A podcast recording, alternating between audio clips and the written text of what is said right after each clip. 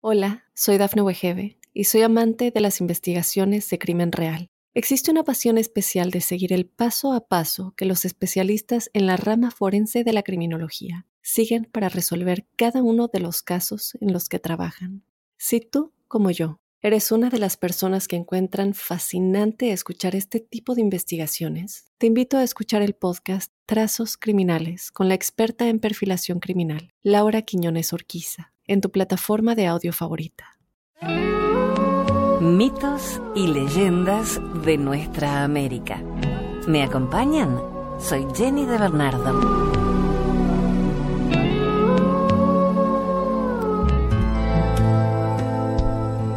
Belleza del mundo. Había una vez un viejo y una vieja que tenían una hija tan hermosa que la llamaban Belleza del mundo. La vieja era adivina y hechicera. Un príncipe que andaba de viaje llegó un día a la casa y al conocer y tratar a Belleza del mundo quedó prendado de la niña y la pidió a los padres para casarse con ella.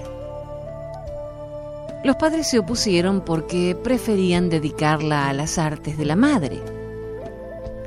Pero como la niña quería también al príncipe, que era virtuoso y valiente, tuvieron que consentir.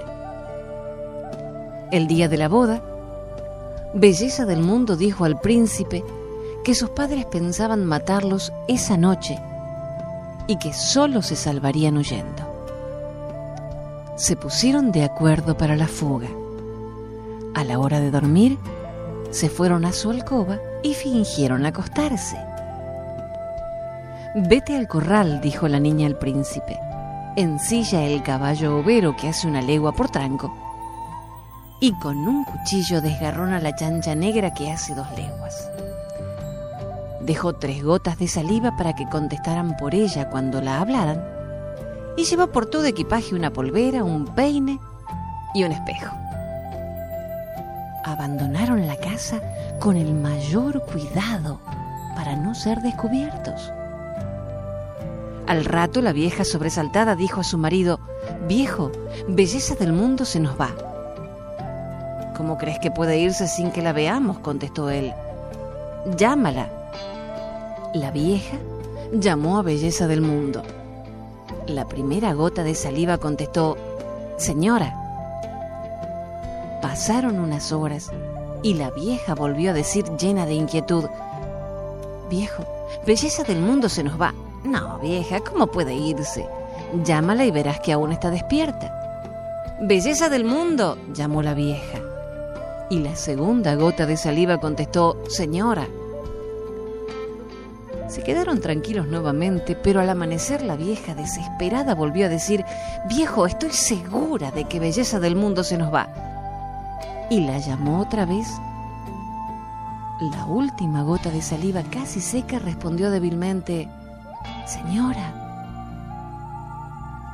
Segura de saber lo que había ocurrido, la vieja salió de su habitación, revisó la alcoba y el corral y volvió gritando, ¿No te decía, viejo confiado? Han huido con el caballo overo y han desgarronado la chancha para que no los podamos seguir. Vete en ella que algo corre todavía y tráemelos en cualquier forma. Ya me las pagarán. Salió el viejo en persecución de los fugitivos.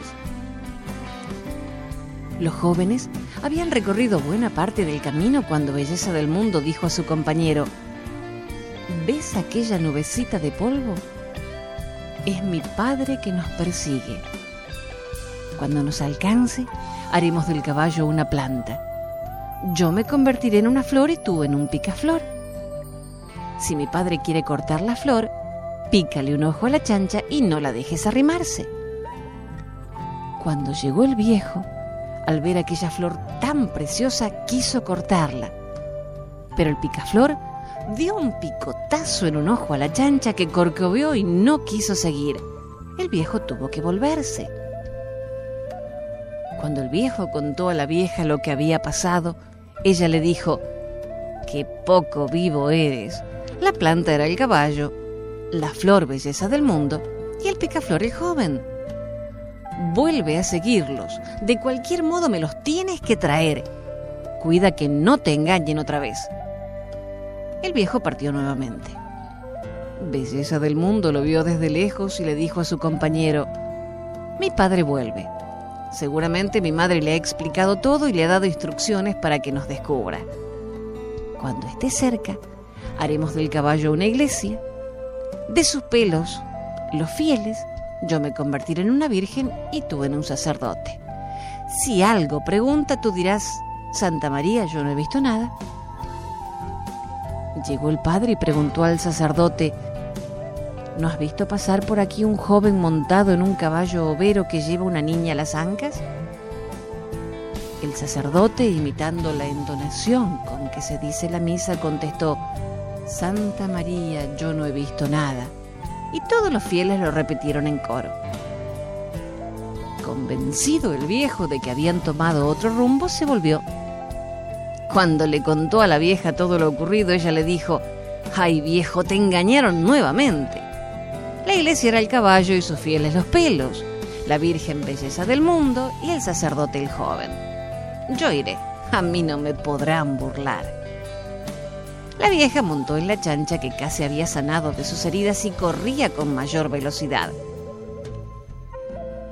La niña la vio a gran distancia y le dijo a su compañero, es mi madre la que nos sigue ahora. Tendremos que defendernos con más inteligencia.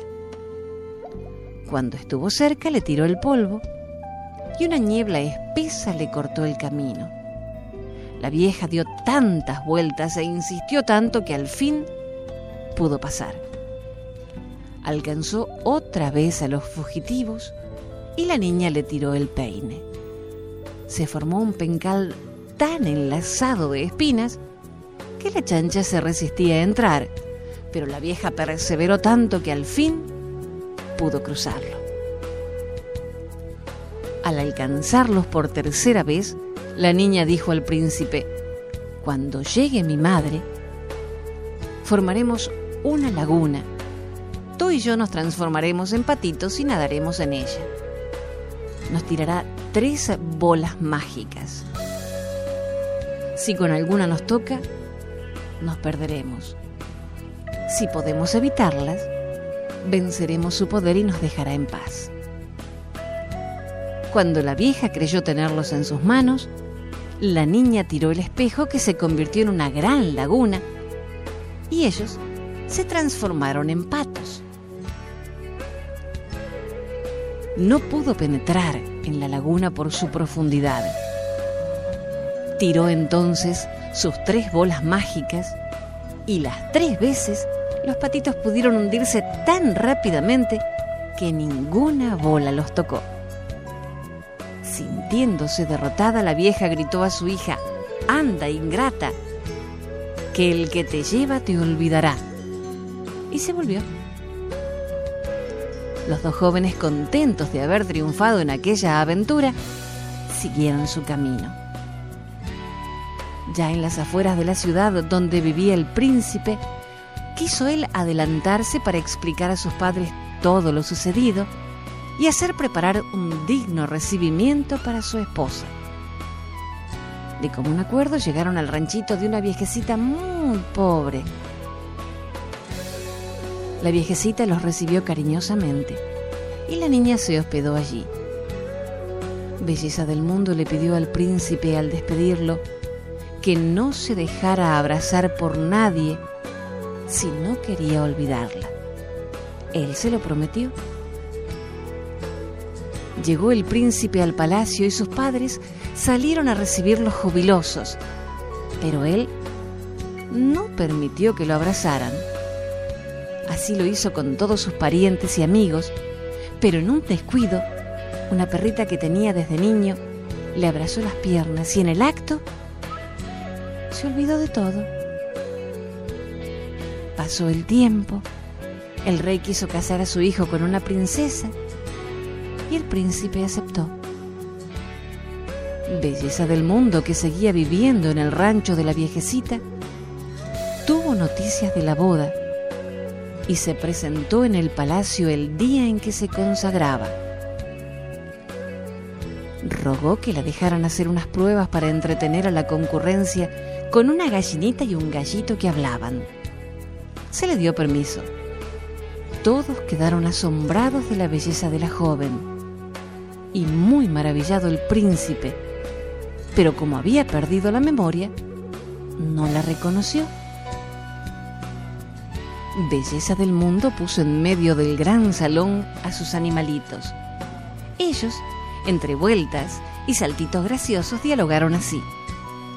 ¿Te acuerdas, gallito, cuando mis padres después de casados nos quisieron matar? Coco, que no me acuerdo. ¿Te acuerdas cuando desgarronaste la chancha negra y huimos en el caballo overo mientras mis gotas de saliva contestaban los llamados de mi madre? Coco, que no me acuerdo. ¿Te acuerdas, gallito, cuando nos perseguía mi padre y para engañarlo convertimos en planta al caballo y nosotros nos transformamos en flor y en picaflor? Coco, que no me acuerdo. ¿Te acuerdas, gallito, cuando nos alcanzó mi madre y yo tiré el polvo que formó una niebla espesa, pero que ella atravesó? Coco, que no me acuerdo. ¿Te acuerdas, gallito, que por tercera vez casi caímos en las manos de mi madre? Yo tiré el espejo que se volvió una laguna. Nosotros nos convertimos en patos y que al no alcanzarnos con las tres bolas mágicas, me dijo antes de volverse, ¿el que te lleva te olvidará? Coco, que ya me voy acordando. ¿Te acuerdas, gallito, que al dejarme en un ranchito para anunciar a tus padres nuestro casamiento, te dije que no te dejaras abrazar por nadie, pero que en un descuido te abrazó la perrita y me olvidaste?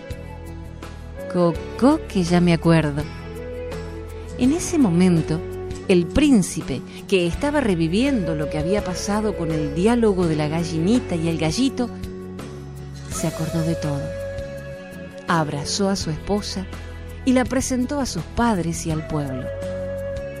El rey les regaló toda su fortuna y dejó a su hijo el reino. Y fueron felices, comieron perdices y a mí no me dieron porque yo no quise.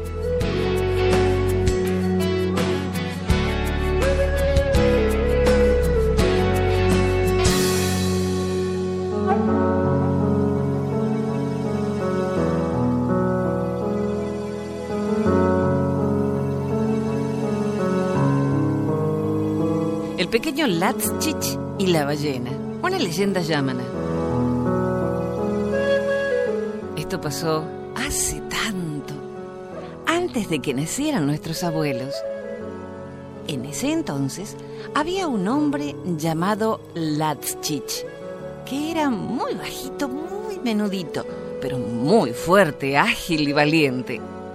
Además, era famoso por los arpones que sabía hacer tan bien terminados estaban. Eran los mejores para cazar los animales del mar.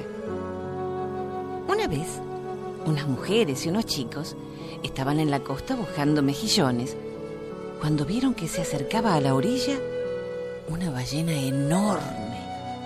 Ahí nomás dejaron todo y fueron corriendo para avisarles a los hombres. Si conseguían cazar esa ballena, tendrían carne para muchos días. Los hombres vinieron enseguida y cada uno se metió con su mujer en su canoa, llevando muchos arpones. Las mujeres empezaron a remar dale, que dale, acercándose a la ballena que nadaba despacio, sacando la cabezota y el lomo sobre el agua. ¿Que por qué los hombres no remaban? Bueno, ellos iban en la proa de sus canoas llevando los arpones ¿Cómo iban a poder cazar a la ballena si tenían las manos ocupadas con los remos? Remaron, remaron, y enseguida estuvieron bastante cerca de la ballena. Entonces, uno tiró su arpón y otro hizo lo mismo, y otro más también. Eran tres buenos arponeros, así que todos tuvieron buena puntería. Pero, ¿creen ustedes que a esa ballena le pasó algo? No. Estaba como si nada. Así que entonces se adelantaron otras canoas. Los hombres de esas canoas tiraron también sus arpones y los clavaron en el lomo de la ballena. Pero parece que tenía el cuero durísimo, porque ahí se quedaban clavados y el animal seguía lo más campante. De ratos botezaba abriendo mucho la boca. Otros más hicieron la prueba y tampoco pasó nada. En eso, la ballena pareció fastidiarse y pegó un coletazo. Salpicó un montón de agua alrededor y empapó a todos. Además, levantó una ola tan alta que casi vuelca a dos canoas. Después hizo una sacudida como un perro cuando se ha mojado y lanzó por el aire los arpones que tenía prendidos. La gente volvió a la playa. Tenían que secarse y descansar porque estaban cansadísimos. Y tenían que buscar más arpones porque habían usado todos los que habían llevado antes. Encendieron fuego, se sentaron alrededor para secarse y entrar en calor. Y miraban a la ballena que se pasaba pachorrienda, postezando a cada rato. Y les daba rabia y les daba hambre. Porque para los yámanas, la carne de ballenas es una de las mejores cosas que se pueden comer. Entonces, Latschich, que estaba junto con los demás, dijo, lo que pasa es que tiramos los arpones desde lejos y así no sirve con esta ballena. Acercarse es más peligroso, le contestaron. No importa. Yo voy a remar hasta el lado de la ballena y la voy a cazar, dijo él. Y se metió en la canoa con su mujer, que era tan valiente como él. Y allá fueron, muy decididos. Pero cuando estaban llegando, el animal abrió la boca para bostezar y aspiró tan fuerte que la corriente de aire sacó a Laschit del bote. El hombre fue a parar de cabeza dentro de la ballena se lo tragó sin darse cuenta. Adentro de esa barriga oscura no se veía nada. Laschit se tanteó el cuerpo para saber si estaba bien. Tenía la cabeza en su lugar, no le dolía nada y no había perdido la capa de piel pero estaba un poco mareado. Podía oír a sus compañeros que se habían acercado en sus canoas y gritaban. Después, la ballena pareció moverse. Las voces se sintieron más y más lejos.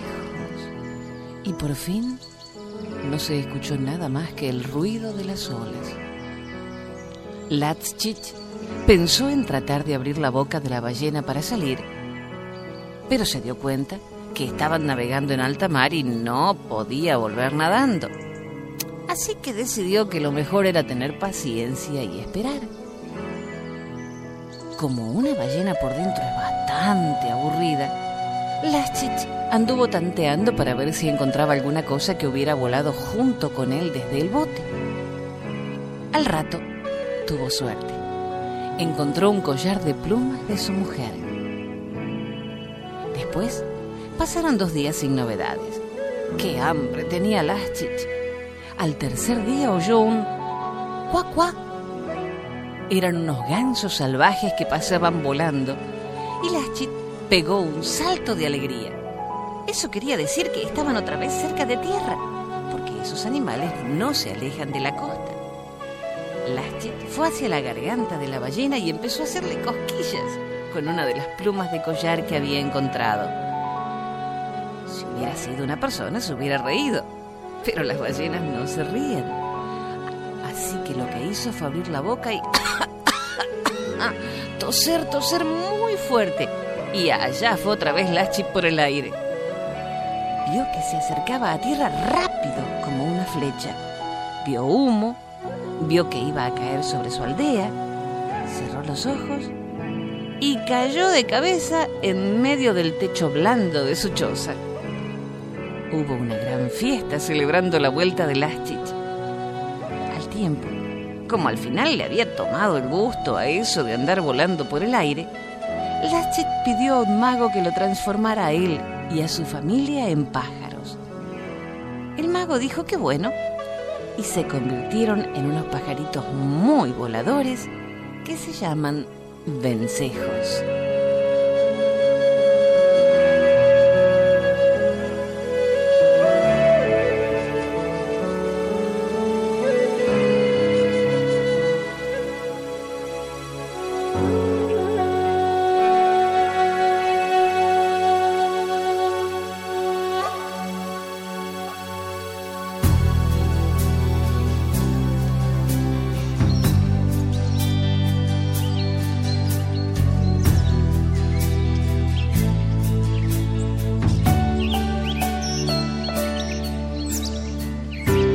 El dueño del fuego, una leyenda indígena venezolana.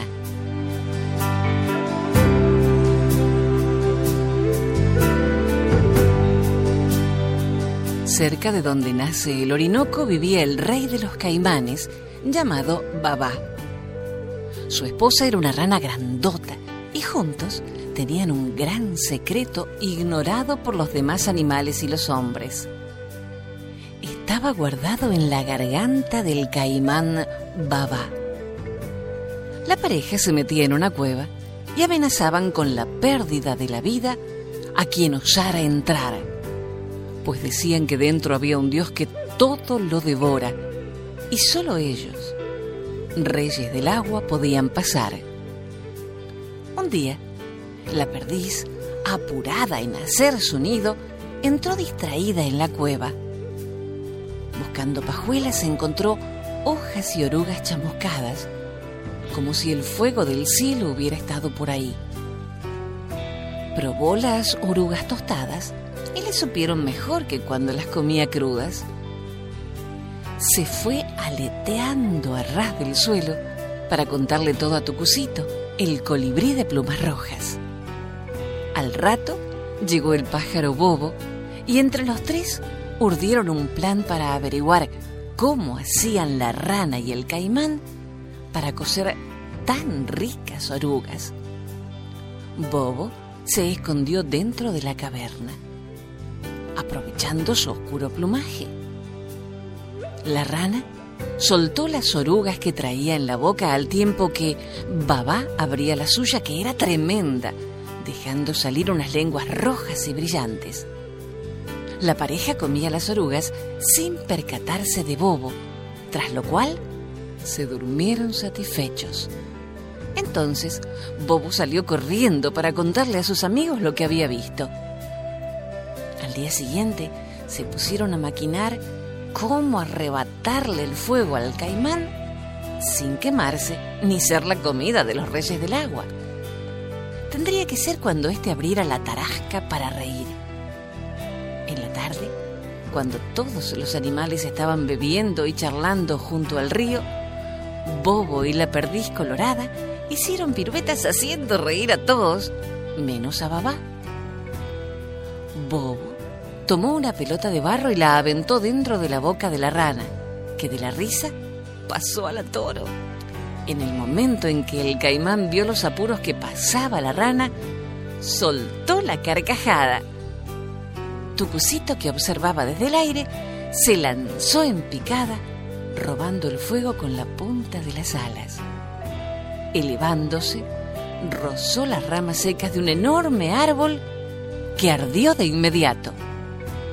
El rey Caimán exclamó que si bien se habían robado el fuego, otros lo aprovecharían y otros animales arderían, pero Babá y la rana vivirían como inmortales donde nace el río. Dicho esto, se sumergieron en el agua y desaparecieron para siempre. Las tres aves celebraron el robo del fuego, pero ningún animal supo aprovecharlo. Los hombres que vivían junto al Orinoco se apoderaron de las brasas que ardieron durante muchos días en la sequedad del bosque. Aprendieron a cocinar los alimentos, y a conversar durante las noches alrededor de las fogatas. Tucucito, el pájaro bobo y la perdiz colorada se convirtieron en sus animales protectores por haberles regalado el don del fuego.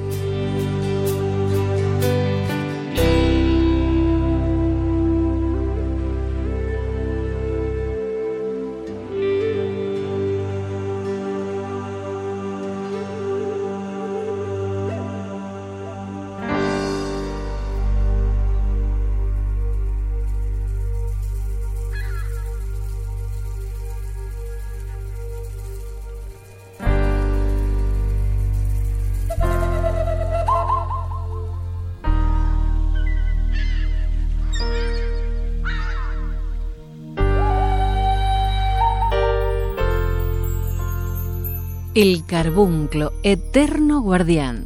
Esta es una leyenda quechua.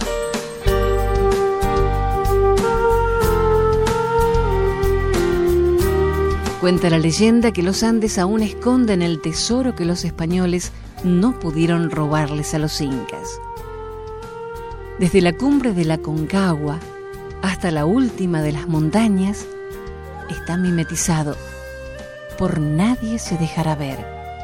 Es fiel a los quechuas, que huyendo de la tiranía se dispersaron. La cordillera no tiene apuro. Los espera para entregarles el oro y la plata que le fueron robados por los conquistadores. Los dioses incas han dejado instrucciones. El carbunclo, obediente, espera quieto y silencioso, pero con los ojos puestos en toda la línea del horizonte y en las cavernas de los abismos, porque nunca debe cerrar los ojos.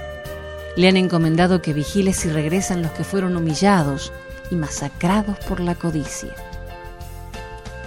Cuando un lugareño de las montañas acompaña a algún viajero, debe advertirle sobre la posible presencia del carbunclo, porque el pánico del extranjero al vislumbrar ese extraño resplandor que mete miedo en los huesos y en la lengua es tal que deben volver al rancho a tomar un brebaje para los nervios.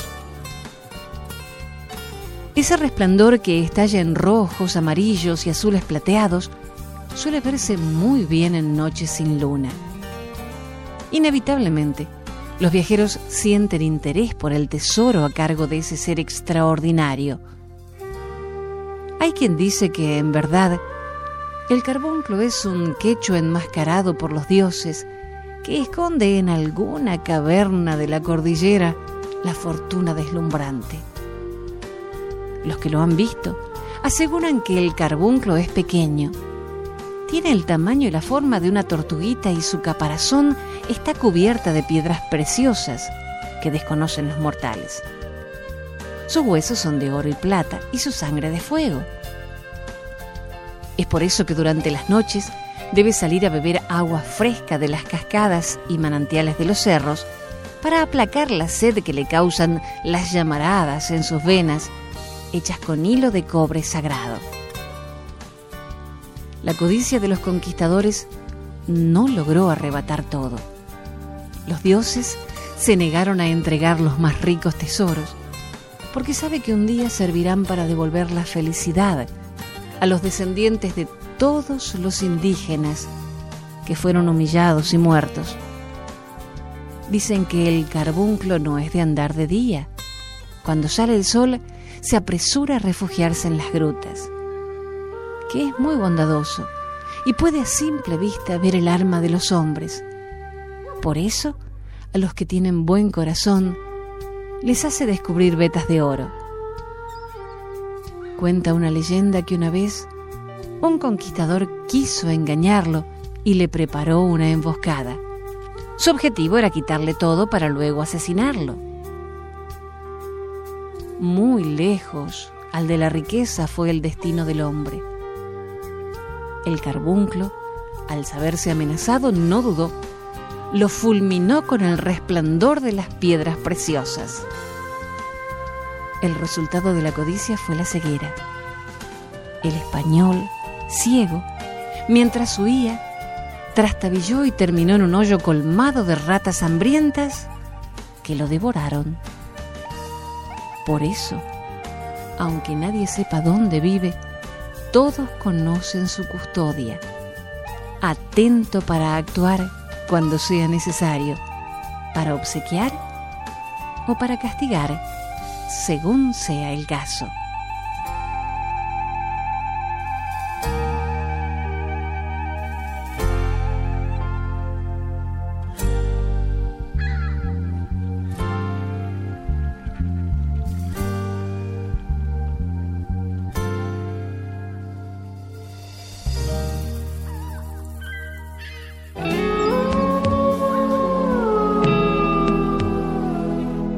Hasta el próximo relato. Soy Jenny de Bernardo.